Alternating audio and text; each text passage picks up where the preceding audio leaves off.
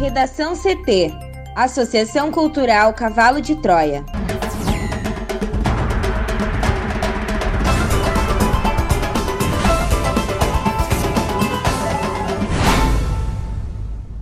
Agora, no Redação CT.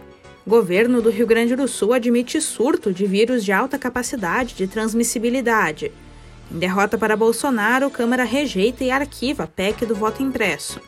Senado aprova projeto que revoga a Lei de Segurança Nacional e define crimes contra a democracia. Com poucas respostas na CPI, Coronel nega participação em negociações de vacina.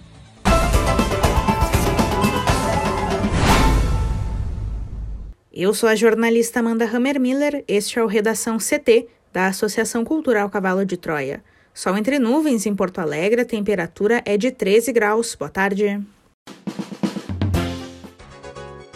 Temperaturas começam a cair a partir desta quarta-feira no Rio Grande do Sul. O tempo fica firme em quase todo o território gaúcho. Na capital, a máxima é de 15 graus. A previsão do tempo completa daqui a pouco. Governo do Rio Grande do Sul admite surto de vírus de alta capacidade de transmissibilidade. Mais detalhes com a repórter Juliana Preto. Com o aumento de pacientes e funcionários infectados pelo coronavírus nos hospitais Nossa Senhora da Conceição e Vila Nova, o governo do estado já considera que o surto de Covid-19 registrado nessas instituições seja devido a um vírus com alta capacidade de transmissibilidade. Desde a semana passada, Amanda, as visitas estão suspensas nesses hospitais. A Secretaria Estadual de Saúde informa que acompanha a investigação e as ações relacionadas aos casos. Em nota, a secretaria destaca que, abre aspas, considerando as medidas propostas para evitar maior disseminação do vírus, as precauções e os cenários avaliados, o manejo e a precaução são realizados admitindo que o surto esteja acontecendo devido ao vírus com alta capacidade de transmissibilidade, diferente dos outros surtos que foram acompanhados. Fecha aspas. Conforme a secretaria, a área técnica do Centro Estadual de Vigilância em Saúde ainda está trabalhando em um comunicado sobre o assunto e destaca que a Vigilância de Porto Alegre e o Hospital Conceição têm repassado as informações sobre a situação e as ações realizadas. Após confirmar o surto de Covid na última sexta-feira, o Hospital Vila Nova, na zona sul de Porto Alegre, informou que mais quatro funcionários apresentaram diagnóstico positivo para o coronavírus, elevando o número total de infectados para 47, dos quais 29 pacientes e 18 funcionários. Em função desse cenário, o Vila Nova suspendeu as visitas, além de suspender internações em algumas áreas. E ao confirmar a terceira morte por Covid devido ao surto identificado no Hospital Nossa Senhora da Conceição, o Grupo Hospitalar Conceição suspendeu as visitas até o final do ano com o objetivo de conter a disseminação da doença. O Hospital Conceição suspende a entrada de visitantes por pelo menos 30 dias devido a surto de coronavírus. Thaís Uchoa. O Hospital Nossa Senhora da Conceição em Porto Alegre está com a entrada de visitantes suspensa por pelo menos 30 dias devido ao surto de coronavírus iniciado no último dia 4. A nova medida foi confirmada na manhã desta terça-feira pelo diretor técnico do Grupo Hospitalar Conceição Francisco Paz. Essa proibição pode ser reavaliada e estendida conforme o andamento da situação. Se a crise for controlada, há a possibilidade de reabertura para visitas em setembro. Até ontem, 59 pessoas haviam sido infectadas, sendo 44 pacientes e 15 funcionários.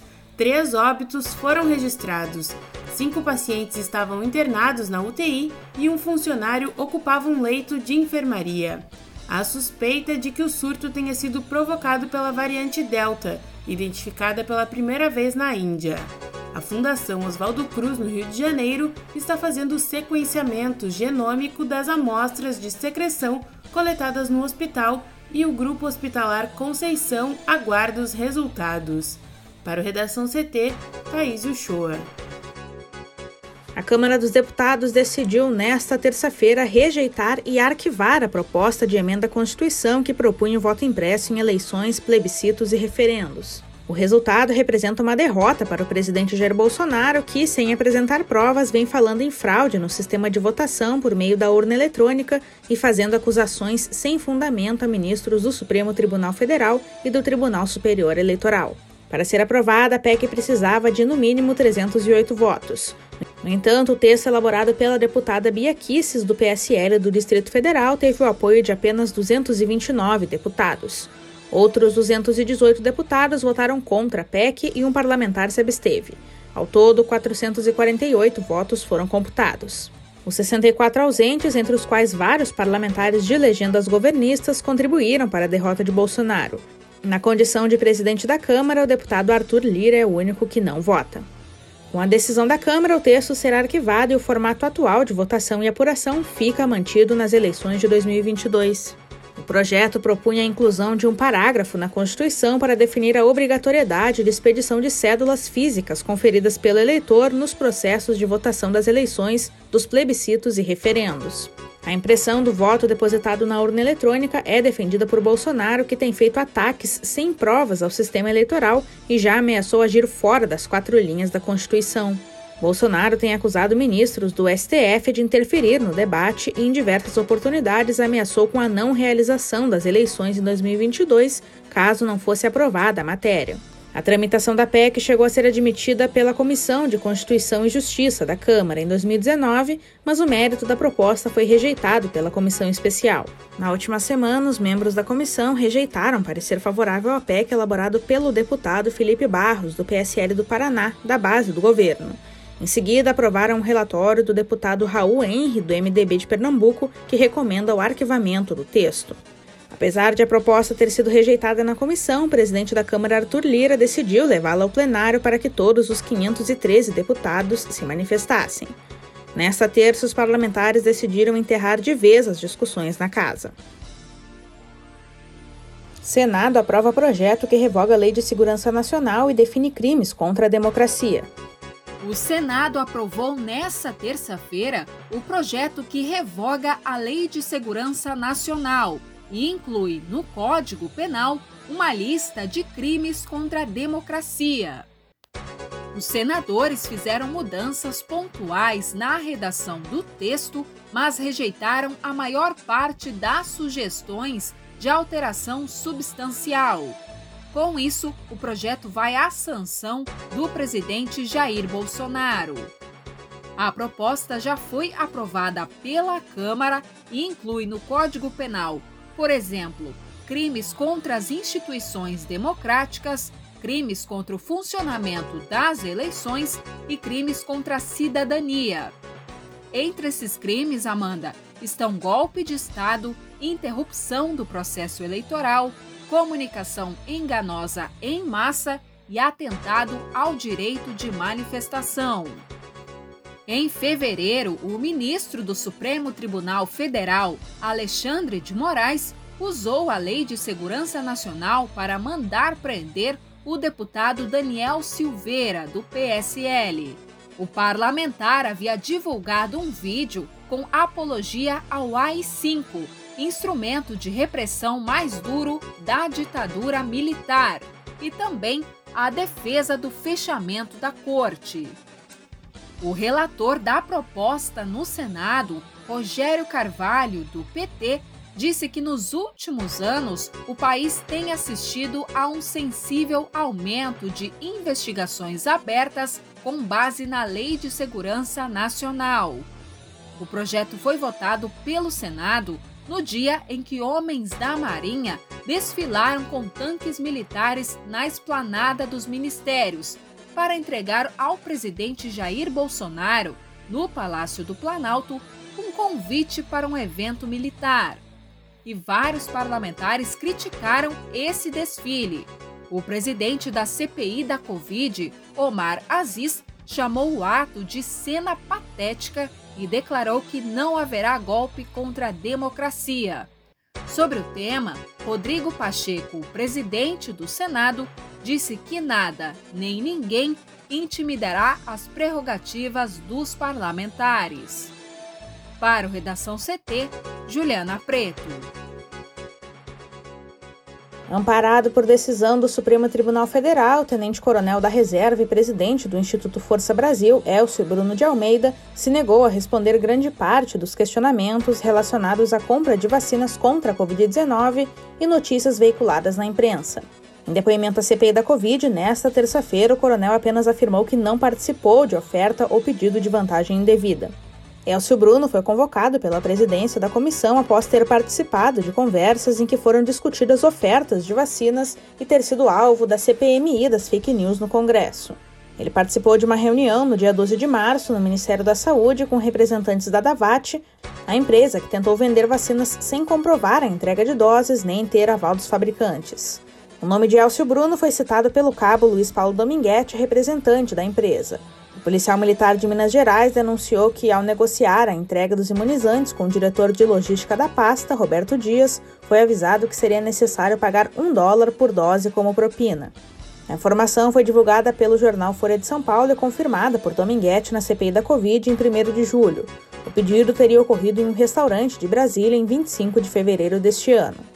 Um documento entregue pelo tenente-coronel Elcio Bruno Almeida, CPI da Covid, comprovou nesta terça-feira que o ex-secretário executivo do Ministério da Saúde, Elcio Franco, se reuniu com representantes da Davat no dia 12 de março para negociar a compra de imunizantes. Elcio Franco foi número 2 do ex-ministro Eduardo Pazuello à frente da pasta.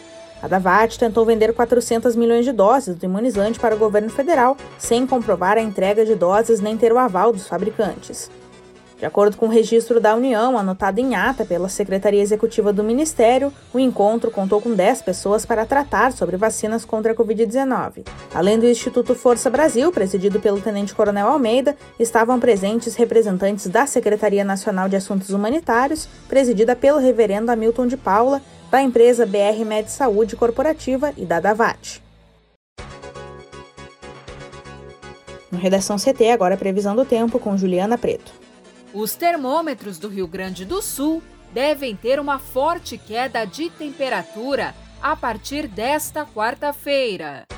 Pela manhã, teve geada na campanha e na serra, regiões que, juntamente com o sul gaúcho, marcaram as menores mínimas do RS, entre 2 e 3 graus. O tempo fica firme em praticamente todo o território gaúcho, com exceção de pontos do litoral norte, onde Morrinhos do Sul pode registrar o maior acumulado do dia, de 8 milímetros. E não deve fazer calor durante a tarde. A máxima do Rio Grande do Sul, de 22 graus, está prevista para Vicente Dutra, no norte. Aqui em Porto Alegre, a máxima deve ficar em 15 graus. Já amanhã, quinta-feira, segundo a Somar Meteorologia, uma massa de ar polar avança pelo estado, derrubando ainda mais a temperatura, principalmente municípios como São José dos Ausentes, Pedras Altas, Pinheiro Machado e Caçapava do Sul. Ainda há previsão de geada pela manhã na região central, Campanha e na fronteira oeste. O tempo fica nublado em quase todo o território gaúcho, com chuva em pontos isolados da faixa norte. Redação CT. Apresentação Amanda Hammermiller. Colaboração Juliana Preto e Thaís Uchoa. Uma produção da Associação Cultural Cavalo de Troia com apoio da Fundação Lauro Campos e Marielle Franco. Próxima edição amanhã. Boa tarde.